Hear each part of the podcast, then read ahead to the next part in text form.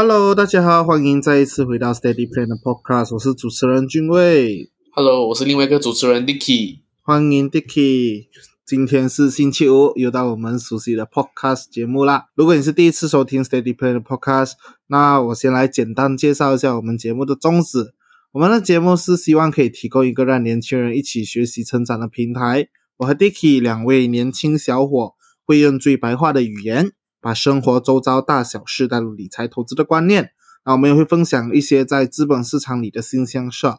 那今天的主题啊，是否年尾啊，各大的节日，圣诞节、新年，然后又农历新年、情人节，很多节日。那我们今天就是关系到这些节日的，只是关于年轻人这个精致权的生活反思。诶，可能你听到这个精致权好像跟这个节日没有什么关系，那我们等下就可以慢慢的告诉你，很有关系。不过在进入今天的节目之前呢，我们先来回顾一下上一期的内容。啊，在上一期的时候，我和 Dicky 就是做了一个算是对二零二二年的一个预测吧，就是我们分享了一些我们认为在二零二二年有可能发生的黑天鹅事件。啊，这个是我们啊 Dicky 很努力去找来的这些资料，再把它精简出来，然后在节目分享。那如果还没有去听的，记得赶快去听哦。回来今天听了今天内容呢，会学到什么？我们会学到到底这个精致权这个东西啊，到底是一个好事还是坏事？我们也是做了一个反思，反思当下年轻人的消费观。所以希望今天的节目为你的生活带来一些小小的改变。我们首先，我们先来讲解一下精致权到底是什么。那精致权这个字啊，对于可能比较大一辈，比如说可能七十年代、八十年代这些人来说呢，会显得比较陌生啊，可能没有听过到底什么是精致权。可是对于九零后啊、零零后啊，甚至现在的一零后啊，精致权呢，他所追求的这个生活方式就是不管多穷，为了买到自己喜欢的东西，或者活成自己想要的样子。即使穷哈哈啊，只穷的明明白白，还是要活得自在开心，就是以自我为中心的一个生活方式啦。当然，并不是说所有的新生代都是这样的思维啊。随着互联网还有这个社交媒体的崛起呢，我们习惯了将这个私生活，就我们私人的生活啊，把它展现在这个屏幕前。哎，你想一下，以前啊，你出去拍照，可能去个旅旅行，你拍了过后，你肯定是回家收在这个相册里面嘛。可是现在的话啊，不一样了哈，拍照了要发在朋友圈，要发在这个 IG，要发在这个 Facebook。除了自己做一个记录，也是给别人分享一下你的生活点滴，可以得到这些赞啊，或者是这些赞美之词啊。有的人还会去羡慕，满足自己的虚荣心的一种方法啦。所以，越精致、高品质的生活呢，得到的关注越大啊！你想一下啦，我举个最简单的例子，你买车啦，假如说你买了一辆国产车啊，我们讲 Proton Saga，跟你买一辆 Mercedes 名牌车，你觉得你 post 在 IG，你觉得你你 po 两张啦，你觉得哪一张的照片会比较有关注？肯定是比较贵的啊，就是名牌车那一张嘛。潜移默化之下呢，让更多的人啊，他们想要就是把自己在屏幕前的那一面变得更好，希望可以通过更贵、更好、更精致的东西去包装自己，让自己得到更多的关注。这个是关于精致权的一个背景的介绍。我有一个很喜欢的一个党辩论综艺节目叫《奇葩说》，那在第六季的时候，一开始还是出了一个这样的辩题。啊，叫年轻人该不该精致权？就是年轻人精致权，我错了吗？我有错吗？啊，就是正反是有错啊，反方是没有错。所以在正反的呢，他们就看来啊，精致权是错了，因为不应该为了这个精致啊变得纯。精致和权他们是不一样的东西来的。OK，没有可能你精致啊，然后你还是穷的。你只有有钱，你才能真正的精致啊。这个是正反的这个啦，然后。那个反方的话，精致权是对的啊，就是说，不管你月入多少啊，啊，几百块、几千块的一个品牌的口红啊、香水啊，买买它啊，最新昂贵的手机买，昂贵的高级餐厅，米其林一星、二星、三星啊，是追求精致，所以我们今天就来探讨啦，这个追求精致权的生活方式到底有错吗？啊，有的人呢，年轻人啊，月入数千元，然后逍遥自在啊，每天出入这种高消费的这种场所，一直保持着一个很高质生活的形态啊，好像这个富二代一样无忧无虑啊。可是你，我们也不知道有多少个年轻人的收入可以奢侈到每一个月去消费一餐几百元的高级餐饮啊。虽然讲你在这个知乎啊，或者是微博啊，或者是像这个豆瓣啊，或者还有。啊，小红书你可以看到，哎，好像哇，这些人每一个人好像都是月入过万、年入百万那种高薪收入。可是事实上，这种月薪超高的，真正来讲比例是非常非常小的。那还有就是，很多人这种光鲜亮丽的屏幕外表下，也有很大可能是一个负债累累的贫困户啊，各种花呗啊、花吧。啊，这种贷款啊，就是用这些金融的软件啊去贷款去做这些分这个分期付款，然后去买这些很高贵、很奢侈的东西，就是为了包装自己嘛。那这样子到底会有怎样的问题呢？嗯，Dicky 你怎么看？其实刚才就为他已经下了一个伏笔，就是我们他去做这些呃贷款啊，就是去超前消费。那么这个也就是当下年轻人面临重大的问题，也就是透支消费代价很大。说根据大马破产局的数据显示哦，个人贷款啊、卡债以及车贷啊，是导致最多人申请破产的这个导因啊。而从这个呃信贷咨询和这个债务管理机构 AKPK 数据显示，在寻求债务重组的这个群众年龄中。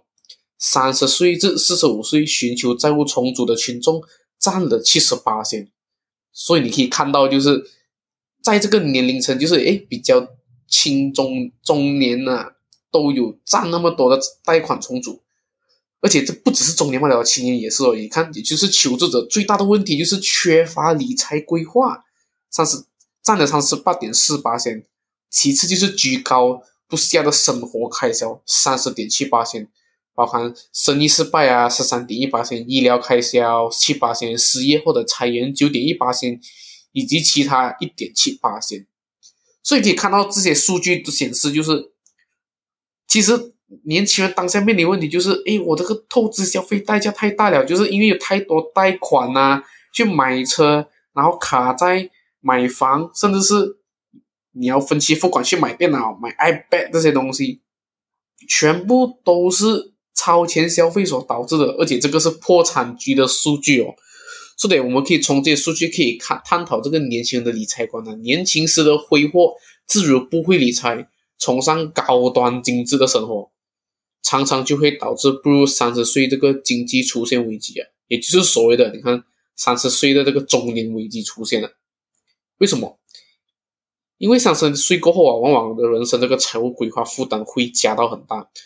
要买物质啊，车子，结婚生子。如果在年轻的时候没有好好做规划，养成很好的生活价值观，简单来讲就是，呃，平常没有养养成就是呃省吃俭用的习惯，不是讲要你省到好像很很可怜这样子啊。我们也就是要根据自己的这个呃能力来去消费，而不是超超出自己水平的消费。很多人现在的年轻人都是一般上都是入不敷出的。就是哇，我今天收入才两千五，可是我想买 iPhone，可是你想一下，你的这个呃收入能力真的去买得起 iPhone 没有？可能你这个薪水搞不好都买不起 iPhone，可能买了 iPhone 你也剩不多钱吃饭了啊！这个就是当下年轻人很多的消费情况，导致到月光族啊。所以一般上这样子的一个呃消费观哦，会导致到哎入不敷出，过着这种刷卡度日的生活。你看哦，活得精致穷的这个人啊，他们顾名思义就是精致而穷。这些人的这个光鲜背后，就是就因为刚刚讲了，可能就是信用卡贷啊，欠债累累的贫困户啊，个人贷款债台高筑啊，是钱是真的没有多少啊，可是吃穿住行样样都精致。我们了解啊，在这个进步的社会啊，每个人都该呃与时并进啊，会崇尚这个时尚啊，我要懂打扮啊，跟上潮流啊，这样子我才可以去呃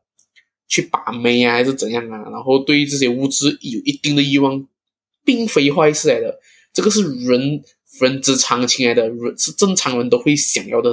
去做的事情。谁不想活得精致而高端？如曹禺所说的，就是要活得像自己想要的样子。但我们可以试着让自己活得精致但不穷。所以，我们的这个生活方式和这消费观啊，都不应该建立在超过自己的收入的消费上。大家有注意到吗？我们刚刚有提到，就是活得精致但不穷，不应该把自己的这个这个消费啊。花超过自己的收入，要在自己的收入范围以内来做预算，就是要做 budget，不要花在 over 咯。你看到就是购物啊，高消费，购买奢侈品的确会带给我们这种无尽的荣耀以及快乐。可是这个快乐只是短暂哦，它的背后是你要付出更大的代价去团回来的。简单来讲，今天你一个小时的工钱是二十块，可是。你选择去买 Starbucks，可能 Starbucks 都接近二十块哦。这点你看，你就是买一杯 Starbucks，可是你就要去想，哇，我喝一杯 Starbucks 代表我需要工作一个多小时来赚回我喝那 Starbucks 的钱。所以，如果你每个礼拜都喝 Starbucks 的话，代表代表你这笔你这个钱就会慢慢的流失，你就花更多的这个时间去赚回这笔钱，也就是你要付出更大代价去呃赚回来这笔钱，不然的话，你这笔钱是。慢慢的没有掉，因为你已经花掉了，所以啊，无止境的这个精致下去啊，接下来你的生活啊，将会被很多这个财务压力所困扰啊，这也是当下年轻人的这个现况，以及是不仅仅是大马啦，全世界的人都是面临一样的这个困扰。从这个高消费啊，或者是购买奢侈品啊、购物啊这些给我们的快乐啊，其实是很短暂的。为了得到这个短暂的快乐，我们要付出的绝对是比那个短暂的快乐要多得多。所以大家记得千万要理性消费。那在《奇葩说》里面呢，他在探讨这个年轻人精致权的课题的时候啊，呃，有一个辩手就是哈佛的这个法学博士张青云，他就讲到啊，你并不是在为你喜欢的东西花钱，而是在为精致这个概念花钱。你可以自由的决定我要过精致的生活，可是到底是谁才有资格来定义什么东西才是更精致的？是商家定义的名牌呀，还是是你自己定义的？哦，我只要过到这样，我已经算是精致了。这个精致这个概念是你自己为自己定义的，而不是别人，也不是商家。哎，他商家他们只是用精致这个概念把这些东西来卖给你罢了。所以呢，我们很馋呐，会把这个所谓的精致建立在什么奢华的啊，这种奢侈的生活上面啊。比如说，必须在高级餐厅哦吃这个